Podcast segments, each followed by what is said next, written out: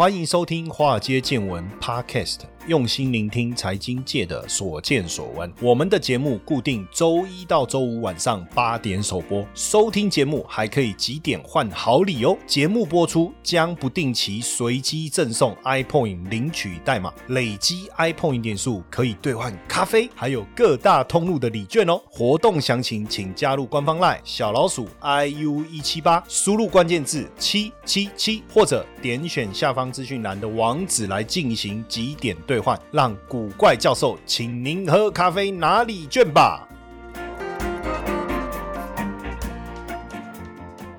大家好，欢迎收听《华尔街见闻》Podcast，我是古怪教授谢承彦。我们要跟大家聊一下，就是电动车的部分哦。为什么要聊电动车？当然，拜登现在有一个关键名词叫拜基。那我一听到我快要昏倒。什么叫拜基？叫拜登基础建设，哈，简称拜基。怎么会这样子呢？呃，实在是好不好？大家应该要尊重一点嘛。人家拜登至少也是个美国总统嘛，对不对？当然也没有什么恶意啦，但是就觉得这样也蛮好玩的哈。那拜登提出是美国就业法案去。填补 COVID-19 哦，美国救援法案之后啊，哈，那现在就是先前通过一点九兆的美元纾困案，那现在呢又加上二点二五兆哈，我们都说二点三兆，有的说二点二兆，这个预算哈已经超过一九三三年哈这个罗斯福总统新政的规模，而且是一九六零年以来这个很惊人哦，超过尼克森、雷根跟川普哈，那是最积极的一个产业的振兴方案哈，产业振兴方案，那基本上。上会大量投入在半导体、电动车、新能源，哦，还有包括宽频、尖端科技研发以及劳工技能教育哦。那因为说真的哈，天时地利人和啦。为什么？呃，你想一下嘛，人和它拥有参众两院的底气嘛，对不对？天时说真的啦，因为 COVID nineteen 嘛，人和美国的过去一直很长的时间都没有去做这样大规模的基础建设的一个预算。那当然，共和党还是有一点质疑啦，就是说，包括经经济学界也在质疑大政府，很多人其实是希望。不要政府哦，就以经济学派来讲，稍微跟大家科普一下哈。有两个学派，一个叫新新古典主义哦，一个叫这个凯因斯学派。那凯因斯学派认为政府没有问题啊，但是新古典学派呢，它讲究的是交给市场自由机制来运作哈。但是以目前来看呢，我觉得政府这出手还是有它的必要性的哈。因为说真的，等到市场的机制哈自然的发生了，就像凯因斯讲的，那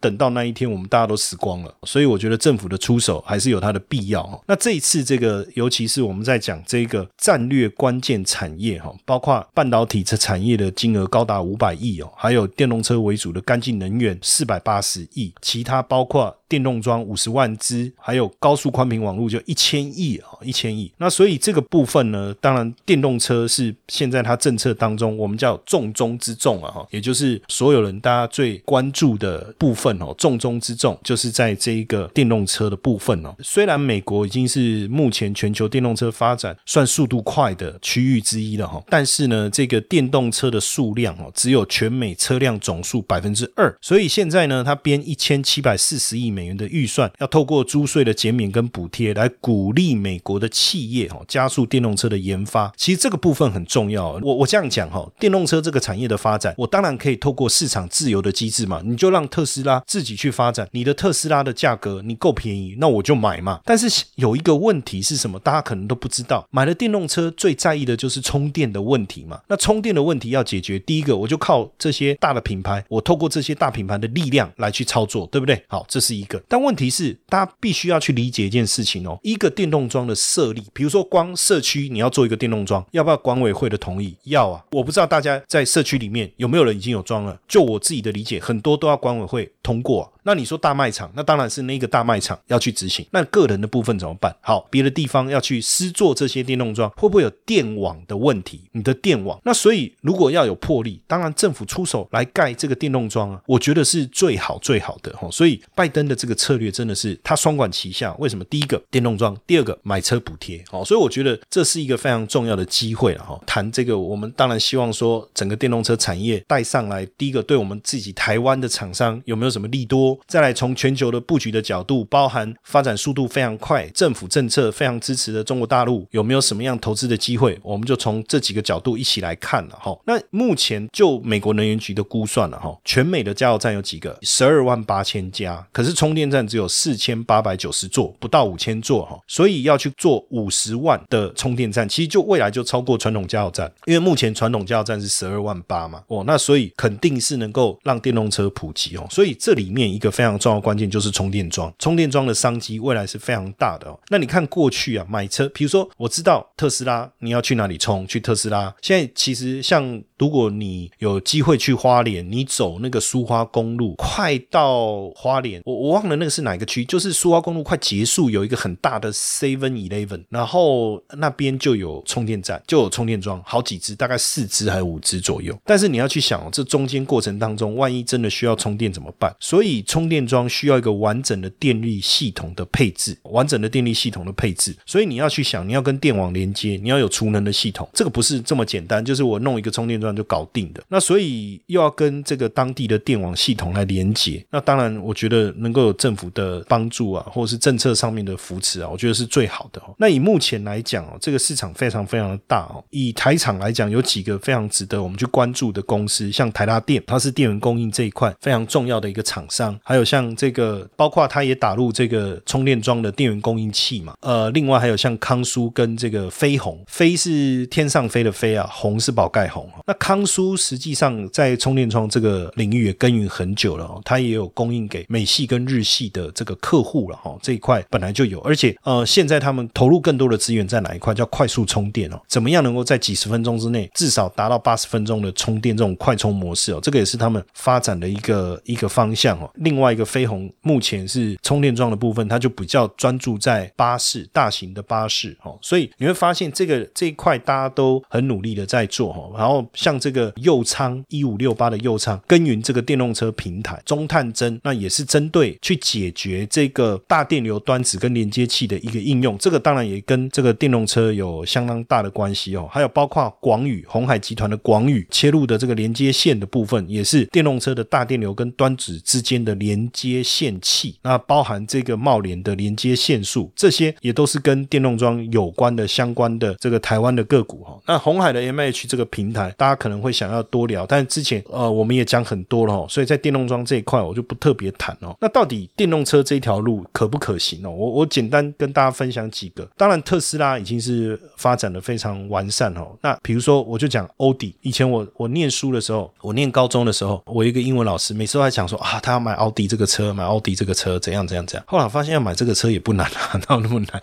所以我觉得他他可能是他老婆不让他买嘛。那像这个奥迪未来哦，预计十到十五年，最后只会有电动车。像丰田，二零一七年的东京车展，实际上也开始推出这个我们所谓的新能源车。那像德国宾士，二零一九年就宣布要开始回收燃油车，未来也要专注这个电动车哈。而且他说，最后一台的汽油动力的车什么时候？对宾士来讲，二零二四四零年最后一台生产完就不再生产。哎，不过我觉得，如果最后那一台汽油动力那一台哈买到的哦，那真的珍藏了，因为这是宾士最后一台汽油动力车哦，那反而。大家会抢买，会不会？所以基本上哦，你从各大厂牌的角度或是心态来讲，确实电动车是大家发展未来非常重要的一个趋势哦。不过，不过哈，我们从整个，因为大家要知道，过去燃油车就是加汽油，哦，就叫燃油车了哈，掌握在几个大的品牌手上，对不对？你从日本。丰田啊、亨达啊这些，然后你从德国宾士、B N W、福斯啊这些，其实你会发现说，任何人想要切入汽车这个领域，其实并不容易。我们自己的玉龙就是一个很很明显的例子。但是你会发现哦，特斯拉它从电动车这个品牌串起来，为什么它可以做车？你们有没有想过？因为它做的是电动车，不是燃油车。但是呢，做电动车要很多钱。真的要很多钱。我我分享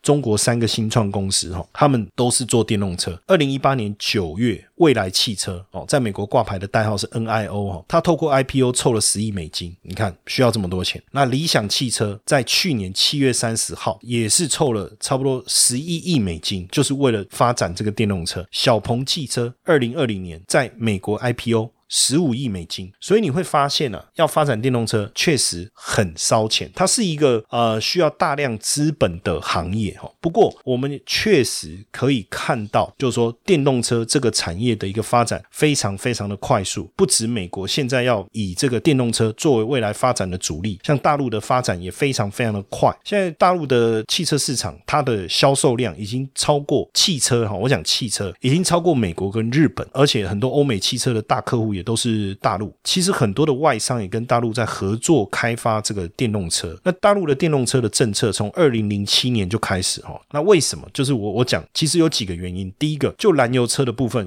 其实跟国外的这些大厂的技术其实差距非常非常大哦，要跟上他们很困难。哎，可是电动车的技术相对容易，而且大厂又没在做。说真正的啦，真正的大厂不就特斯拉吗？那所以这个部分确实比较能够切入。还有一个庞大的消费市场，也就是说做出来以后，这个要要销出去其实相当的快，因为市场很大。你看像像台湾的 GoGoRo，哎，其实说真的，他那个电动摩托车，他当时的这个理想也很大。可是问题是台湾市场太小。那你说可以卖到国外去啊？没有错。但是你要卖到越南。你要卖到中国大陆，你要卖到美国，还是你要卖到印度？你就要配合当地的相关的一些法规，以及当地对于外来这个竞争产业的限制，对不对？就不见得这么容易。这个，所以大陆发展电动车有它。还是有它先天的优势在，然后另外一个哈，实际上我们在讲电动车里面有一个非常重要的关键是什么？电池，电池真的非常非常的重要。那现在大陆的电池的产量占了全球半数以上哈，而且很多的客户啊，实际上用的是谁的电池？宁德时代。那同时呢，在电池里面呢，它需要用到很多的这个稀土金属，对不对？不论是锂啊还是钴啊这些哈，那其实大陆也控制了七八成，这个也是一个非常重要的哦。所以未来真正电动车的霸主会是谁？坦白讲，为什么美国这么紧张？然后大陆在政策上也要去扶持。其实最重要的关键还是在关键材，就材料，关键材料。所以未来其实又不论是华尔街也好，或者是很多的这个能源专家也好，都预测说大陆应该会是未来全球最大的电动车市场。还有一个就是他们掌握的这个关键材料，为什么？因为他们掌握的材料让他们的成本相对会比较低。我举几个数字哈，目前全球锂电池的原料的炼制。哈，大陆占了八成的市占率，那电池的产能占了百分之七十七，零组件的生产也占了百分之六十，甚至很多关键零组件也都有六成的市占率哦。所以这个未来，如果我们真的就是大家认同电动车的一个发展，我觉得关注的重点当然两个嘛，一个是电动桩台厂这边很厉害，我刚才前面就讲了几个公司，对不对？那另外一个呢，就是电池的部分。那以电池来讲，台湾当然也有也有一些相当值得我们去关注的，像最近涨得。比较凶的，像康普或是美骑马，不是沙琪马哦，美骑马，还有利凯 KY 啊这些。但就营运来讲，真正有获利的是少数。那能够掌握关键，比如说康普，它提供的材料提供给这个台湾的厂商哈，叫康普，它提供给这个韩国，提供给这个日本。那像美骑马，它的客户就是 Panasonic，那 Panasonic 再供给这个特斯拉嘛，对不对？但如果我们要就刚才我讲到了关键，就是市占率啊，掌握真正重要的锂啊、钴啊这个部分，其实可能还是在大陆了哈。那像比如说比亚迪好了，它旗下有一个叫佛迪电池，哦，那它也开始在这个海外设厂，而且呢，它要切入什么自行研发的电池，叫刀片电池，它使用的材料是叫做磷酸铁锂，电池体积变小，而且这个续航力也拉拉长到六百六百公里。那当然，这个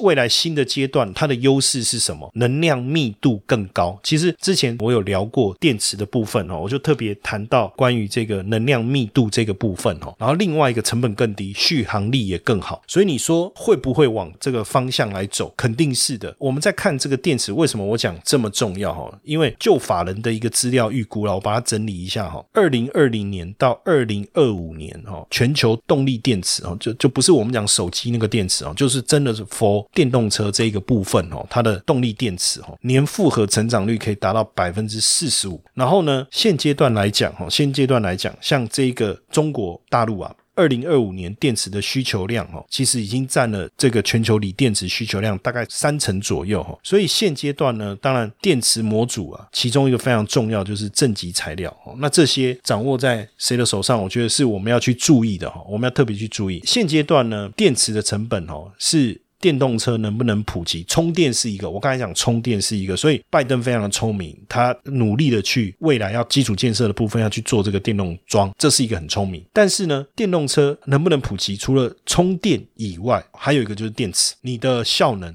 你的重量、你的续航力，这些都是未来电动车市场，我觉得啦，掌握技术非常重要的一个关键哈。那现在电池的整台车的电动车的成本啊，已经从过去的每千瓦六百八十三美金呐，已经降到。去年是已经降到每千瓦一百六十四美金了哈，那再过几年预计可以降到每千瓦一百美金。如果等到这个目前预计是二零二五年，但是我认为应该可以更早实现哈。只要电动车电池的成本能够降到每千瓦一百美金以下，那电池的成本低于这个水准以下，电动车的价格就比传统汽车便宜了，那普及的速度就会更快哈。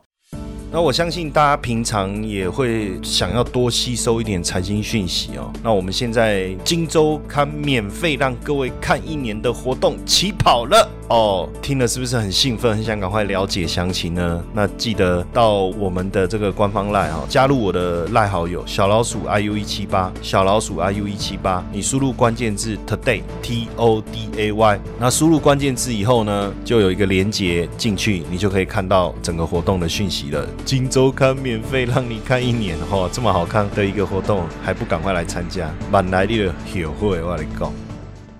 那目前的电动车的正极材料是以什么为主？就以磷酸铁锂跟锂三元为主。那固态电池还在发展哈。那磷酸铁锂电池呢，主要就应用在商用的电动车跟这个储能的设备哈。那乘用车主要用什么？就锂三元电池，锂的三元电池哈。占目前占全球电动车的动力电池的比重啊，差不多是七成。那预计之后应该有机会拉高到八成。那目前特斯拉用的就是锂三元电池。那在美国生产的特斯拉的电池是 Panasonic，就我刚才讲，那它的正极材料注油化学。那注油化学跟我们的这个这个沙奇不是沙奇嘛？每次讲讲都讲到沙奇嘛，美骑马哦，是有这么想吃东西吗？美骑马合作哈。那在这个上海生产的特斯拉是跟这个 LG 还有这个宁德。时代合作哈，所以实际上就这个特斯拉它电池的布局来讲哈，当然它很清楚这个镍的金属是这个锂电池非常重要的哈，所以能不能把现在的锂三元电池能够转换到锂铁材料哦，就我们刚才在讲这个比亚迪它的目前持续在研发的这个技术哈，叫刀片电池嘛。那当然现在来讲，全球的电动车的动力电池主要供应商哦，以中国、韩国、日本为主哈，像包括宁德时代，还有韩国的。LG、LG 化学哈，还有包括日本的松下哦，Panasonic，还有韩国 SK、SK 创新哦，还有韩国三星 SDI 以及比亚迪哈，中国的比亚迪。那你理解了这个这个环境啊，你就要去思考，就是说你要用什么样的角度去看这样的投资？比如说，我是要用这个比较长期投资的思维来去看电动车这个产业，那我觉得关键会是在哪里？电动桩、电池、关键材料，这个就长期的战略的角度来看会。是这个思维，所以掌握这方面的技术或资源的公司，那当然就值得我们长期的去关注。但是短线它不见得马上会有它的股价，不见得马上会有相对应的这个反应出现，对不对？不尽然呐。好，那所以你要用短线的投资的思维，还是用长期的思维去看？那我我觉得就攸关于你对这个产业本身哦本身的一个想法。当然，在大陆有很多的掌握比较关键这个相关技术的，跟这个这个电动车电池相关的公司哈，我陆陆续续再跟大家分享哈。我今天先分享一个，其实我自己 还蛮喜欢这家公司，叫赣锋锂。每每次讲它的名字都有点尴尬哈，发音要标准哈，因为叫这个。啊，对，赣锋锂业是哈，就是非常知名的锂哦。你看它的名字就知道嘛，跟锂有关哈。那摩根斯坦利哈，其实特别分析过这家公司哈，因为他说，哎，目前大陆的锂的价格持续的在上升当中。那预期呢，碳酸锂的需求去年大概是三十五万吨哦，去年是差不多三十五万吨哦，三十五万吨。好，那预计今年可能要要达到多少？要达到这个四十五万吨，那再来呢？更重要的关键是什么呢？就是二零二五年整体的锂的需求可能会往上拉高到八十哈 到一百万吨，就这么惊人。那在这当中，当然我们就要去，就会想要去知道说，那这个有关于这个啊锂电池的部分的这个提供是由由谁来提供？其中呢非常重要的一家公司就叫赣锋锂业，哈，叫赣锋锂业。那特别提一下哈，碳酸锂的价格啊，就碳酸锂的价格来讲哈，今年呢大概是每吨哦会超过九千五百美元哦，这个推升的这个涨价的幅度，涨价的幅度算是相对高。的哈，那这个赣锋锂业，我介绍一下，大摩评估说这家公司哦，因为它在深圳呢，跟这个香港都有挂牌。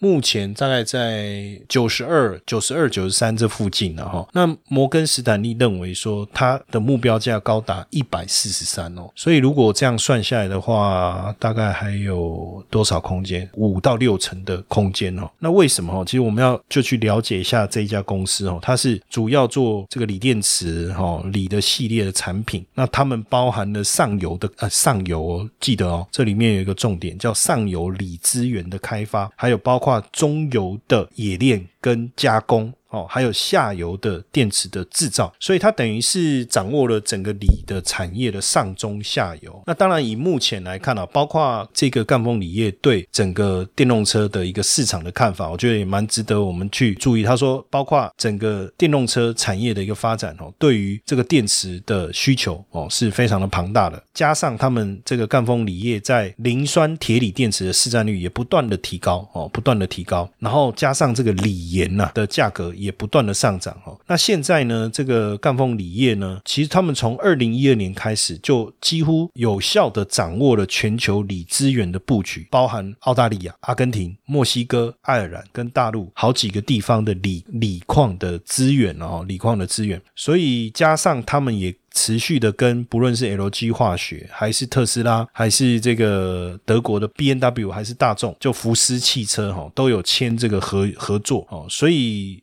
像包括 LG 化学就要求说，他们要要供应多少的供应量啊，能够提供给他们多少的电动车的产量哦，所以评估它的获利啊哈，去年 EPS 是零点七六，估今年是赚一点三，那明年会赚二点零二。那你从这个数字去看啊，你就会发现它是一个成长幅度相当惊人，因为你如果从呃零点七六成长到一点三，这个估计大概成长不到一倍，但是大概八成左右嘛，对不对？然后今年到明年是从一点三成长。涨到二点零二，那这样子大概成长也大概五十五趴左右哈，所以获利的成长是非常非常惊人的哦。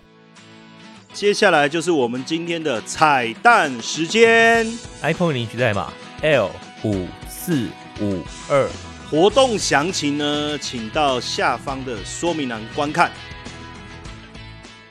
那所以从这个角度来看，当然我们也在思考说，哎，那如果我要去投资相关的个股，有什么样的方法？哈，几个嘛，比如说我刚才讲赣锋锂业，它在香港有挂牌，那这是你一个可以操作的方法，你就是直接去透过付委托，哦，或者是像我们有一些同学，他本身就在大陆，哦，你直接在那边开户，哦，你可以去投到这个股票，哦，这是这是一个一个模式，哦，那当然另外一个就是呃有没有相关的 ETF 哦，你可以去注意的哦，这也是一个方法。那现阶段来讲，大概以。台湾的 ETF 来讲，有真的能够投到我刚才讲的，像赣锋锂业啊，或者是像比较重要的电动车关键材料的公司的话，哈，目前的 ETF 我我看了一下，就是不是做电动车品牌的哦，就是做这个我刚才讲关键材料啊，哦，电池这些的哈。实际上，台湾有一个 ETF，就是叫这个指数里面的成分股，它有连接，就是深中小，所以大家也可以去查一下，就是这个深中小，这个深中小实际上它里面的成分股哈，呃，有大概。十二趴。左右哈，十二趴左右是跟这个电动车关键材料电池相关的。当然你会说不是全部啊，那当然就是说你现在要找到一档纯的电动车跟关键材料电池相关的还不容易。那就算是真的，它就是纯电动车的 ETF 哈，也不尽然是好的啦。为什么？因为等于你又把这个鸡蛋压在哦，把鸡蛋放在篮子里，等于你把所有的鸡蛋放在同一个篮子里，不是把所有的篮子放在同一个鸡蛋里。因为刚才突然有点打结哈，所以我觉得说呃。如果你对这个电动车这个议题，我刚才讲的这几个股票，哦，像比亚迪也好，赣锋锂业也好，这些你有兴趣，一个是个股，另外一个就 ETF。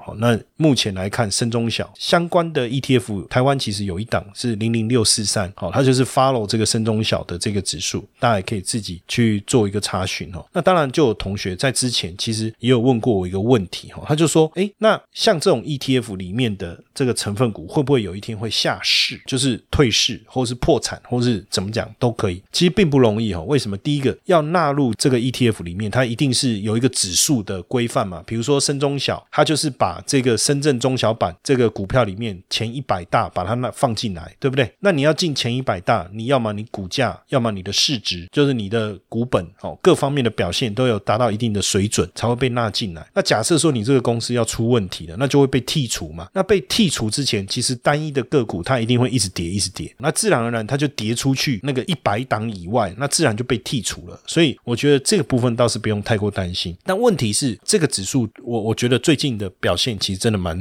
蛮弱的哈。所以我也跟大家分享一个重点，说刚才我就跟大家分享说，像电动车这个产业相关的个股，你看的是一个短线的思维还是长线的思维啊？哈，那或者说你你熟悉的是台湾的、美国的还是大陆的，你可以自己去做一个操作。比如说你比较熟悉台股，那你当然就做台股的。那你觉得说，哎，我想要的是掌握这个关键材料的这几家公司，比如说我们刚才分享的赣锋锂业，那真的它每一年的这个股价的这个。啊，获利的成长哦都非常惊人呢，百分之五十五十六十这样的一个获利的成长幅度是很惊人的。那当然，你就如果以一个布局的角度来看哦，那从它今年跟明年获利的成长的角度去思考，对我来讲，我觉得只要有出现比较大的修正，就会是一个比较好的买点。当然，见仁见智哈，每个人的操作思维不太一样，不见得我的想法就适合我们的同学们了哈。那当然，另外一个就是说，买个股有时候会有一个风险，什么风险？也就说，哎，产业我选对了，可是股票我看错了，或者说股票我也看对了，但是时间点选错，这个很像哈，我们遇到一个很爱的女生，然后两个人就是没有办法结合，那这叫爱上对的人，但是在错误的时间，对不对？